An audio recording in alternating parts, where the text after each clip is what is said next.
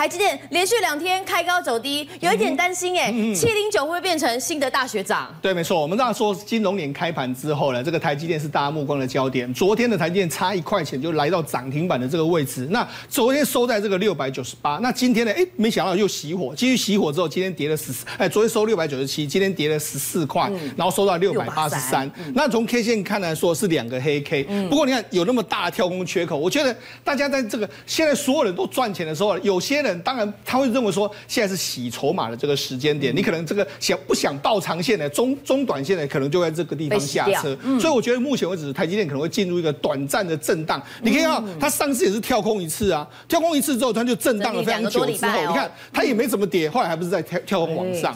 所以目前看起来的话，它的趋势，我们必须说它的趋势还没有止住。通常我们要看到说所谓的这种重型股啊，它的趋势真的反转往反转往下，都高档要爆出真的很大的。这个巨量天量，或者说连续快幅度的这个收这个下跌，目前为止，它只要这个缺口没有补来说话，我觉得还都是有往上的这个动能还存在哈。好，那我们现在给大家看一下。最近这个台积电涨了这么多，那当然大家在网络上就说：“哎呦，如果多少张台积电啊？”大家开始对大家开始在晒他自己的这个对账单。那网络上就有一个这个算是高手，他自己晒出这个对账单。那我们可以看到说，事实上他的这个对账单目前为止账上大概有四十四张台积电。那因为他是昨天的秀出来的，昨天呢，目前为止来说，昨天是赚账面上是赚九百五十万左右。那九百五十万来说的话，因为今天回档十四块嘛，大概吐六十一万多啦，所以目前为止。账上还有八百九十万，其实还是非常厉害了哈。那他告诉我们一个道理是什么道理呢？他说他其实是刚刚进股市没有多久的时间，相对明君可能是十几年，我们都十几二十年，他其实才几年的时间，对，但是他。赌性什么？他买最好的公司，我们就曾经跟大家说过，如果你是这个比较傻瓜的投资术，你一定要买好公司，或是买好的，譬如说你可以买 ETF 什么之类的，长期投资绝对不会不会吃亏。不管涨跌就是买。对，他就说他就是这样，他就买台积电。他说他这几年他有来来回回做过这个台积电，但是他反正说后来这个疫情不是又回来，他当初往高点的时候他有出一趟，回来之后他再买，所以他陆陆续续累积了四十四张台积电。那因为这样的话，你看四十四张台积电，如果我们给他算成本，因为他没有。说它成本啊，它账上目前为止四十四张台积电约莫是两千多万，两千多万来说，目前为止账上收益有八百九十万，所以也是一个非常好的这个投资啦。我觉得大家可以参考它的这个投资的这个方法。那我觉得。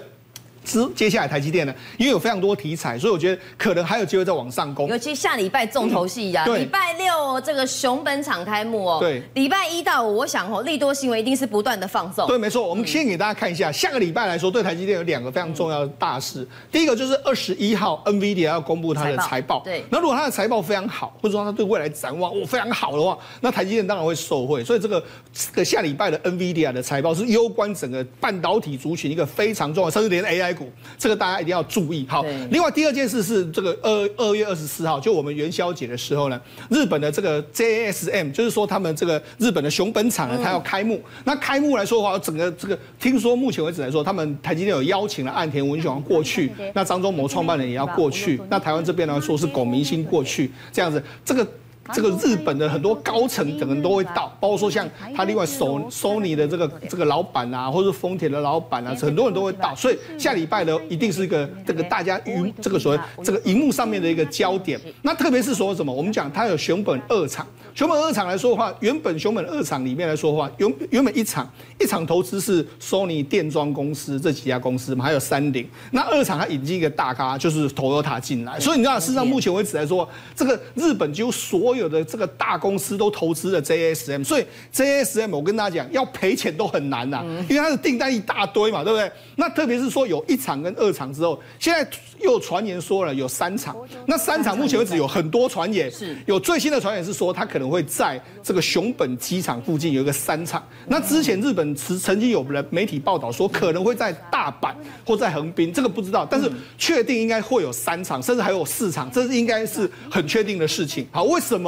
因为日本现在他们想要借由这个台积电的这个威力呢，让整个日本的半导体重新再过来。我们知道，在一九八零年代的时候，其实日本的半导体曾经占世界上的市占率一半啊。它目前为止掉到不到十趴啊，所以它现在当然很想要说，哎，我补助补贴台积电，像现在熊本二厂，听说日本政府会补贴七千五百亿到九千亿日币。那如果真的还有先更先进的，譬如说要做五纳米、三纳米的话，日本政府一定补贴更多。所以对台积电来讲的话，他一定很乐意去做。那尤其是客户都在，我怎么客户都在？我们不是说吗？Toyota 已经要投资它第二这个二二厂，二厂目前为止规划是十六，它可能可以做到七纳米左右。那为什么要做？为什么 Toyota 要投资它？因为我们知道。Toyota 在前几年疫情的时候，他也曾经经历过所谓没有晶片的时候。嗯，他也，Toyota 是世界首数一数二的这个大公司，这个汽车厂商，可是他也曾经受到晶片的困扰，所以他现在知道，哎，我就干脆直接投资台积电。晶片很重要，我获得台积电的这个晶片。好，那为什么一定需要台积电的晶片呢？我们跟他讲，过去的车子呢，或许你不需要太先进的制程，但是未来的车子里面，你需要非常先进的制程。我们举个例子，譬如说丰田汽车。他现在准备在什么？以后我们如果台湾人呢到这个日本去玩的话，在东京，东京他会说可能很多人都去台场啊，对不对？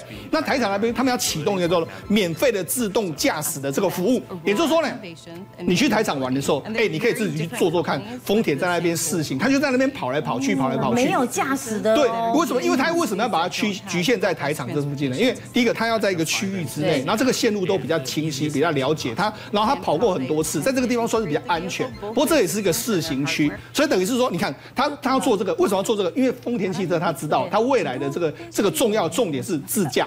无人车这个部分，这个部分需要非常多晶片，因为你自己想也知道，自驾车一定要有一个这个说 AI 的晶片，然后很多这个镜头晶片在这个地方。好，那除了这个之外，还有日本的本田，本田他也宣布说，哎，我要跟台积电合作。为什么？因为他也深受到没有晶片之苦啊。所以这个日本田就说，哎，那我们也准备跟你这个变成你 Tier One 的这个供应链，因为他们过去本田他可能这个本身的车子的比较少。所以他很难拿到真正的这个晶片完完整，那他跟台积电合作就 OK 了，就解决了嘛。好，那除了这个之外，因为他二零二六年之后要推出所谓的四款电动车，特别是他现在在主打一个叫做汉达零系列，零系列什么意思？从头开始，比如说我在过去和这个所谓的这个燃油车，这个我都从全部都打掉重练，我现在开始这个做出这个零系列。那这零系列来说的话，包括说它电力系统。更加轻量化，而且续航力更长，就是我们现在看到的这台车。那包括说它有这个 ADAS 这个先进的这个驾驶辅助系统。我们知道 ADAS 里面一定有非常多的这个各式各样的晶片在这里面。所以你看本田或是丰田，他们要做什么？他们都是想要透过台积电的这个方式，我获得未来更先进的这个制成的这个晶片，确保我在未来的包括电动车、自驾车或者说各式各样的发展里面来说的话，我没有受到晶片缺货的这个影响。而且日本车厂的野心不止于此，不只是要做这个。电动车、自驾车卖给消费者，而是要全民普及化。对，就几个实例哈，慢慢的在日本的社会当中实现。对，没错，我们就讲嘛。事实上，我们刚才不是说吗？东京的这个台场这个地方有所谓丰田的这个无人车自驾车。那为什么为什么丰田要做这件事？我跟大家说，日本其实它是全世界发展机器人。或者这种无人的这种所谓驾驶，它其实也是非常先进的地方。为什么？因为我们知道日本的人口老化非常严重，它现在平均的这个年年龄的岁数是全世界最高，然后人口在减少，所以日本人呢，他现在是缺工非常严重。而且那为什么他们要发展自驾？因为我跟他讲，在你如如果你去日本玩的话，在东京啊，你如果有时候坐上这个驾驶的位置上面来说，帮你开车，有时候搞不好都是七八十岁的老、啊、老阿公啊。你去乡下，乡下更是都是这样，乡下地方来说。可能都是老司机，那个司机都年纪非常大，但是还在更乡下的地方呢。不好意思，没有司机，嗯，因为没有了司机到那个地方去，所以他们其实很多很多的这个自驾车发展呢，是为了。偏远的这个地方，所以你看，这个因应日本人口老化、劳工短缺嘛，所以日本现在大力的，他们现在是日本政府还有很多民间的厂商，本田、丰田啊、三菱什么一起合作。我们我们就是要发展这个所谓的自驾系统这个部部分，包括说本田它跟这个通用汽车合作，他们要推出所谓无人驾驶的计程车。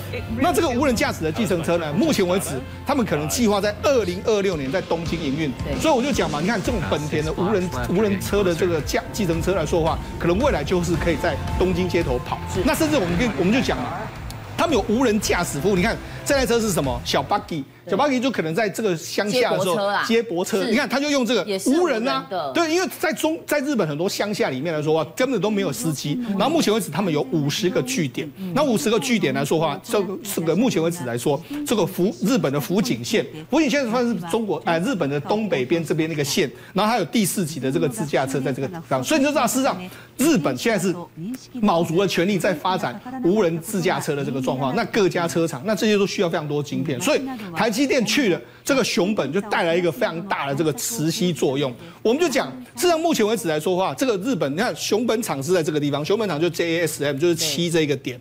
那目前为止来说，在熊本这边呢，已经引起了全全日本的厂商啊，几乎都到那边去投资，包括说像这个其他的一些所谓后段的这个设备的这个公司，那索尼，索尼就是 JASM 的这个大公的股东，也是在对，他同时他也在旁边有有厂，对不对？然后包括说 JASM，然后这个三菱，三菱也是他二这个熊本一厂的一个非常重要的伙伴。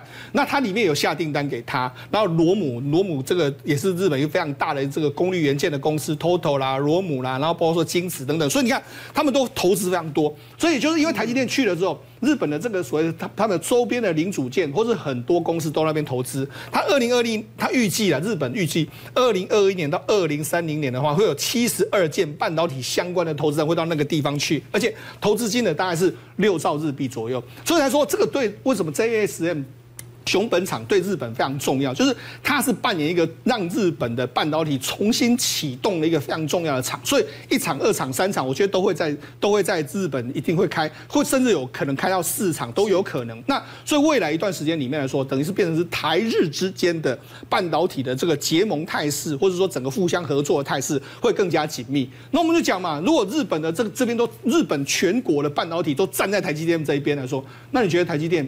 我觉得以它的长线来看的话，竞争力是绝对不成问题的。那至于股价，我觉得这个很多人都说啊，昨天的这个价格会不会是最高价？我跟大家讲，应该不是。中长线来看的话，我觉得搞不好都还有蛮大可以发挥的空间。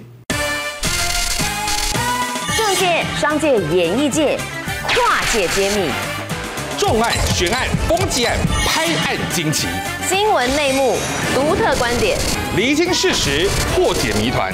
我是陈明君，我是李佳明，敬请锁定五七新闻网，真相不漏网。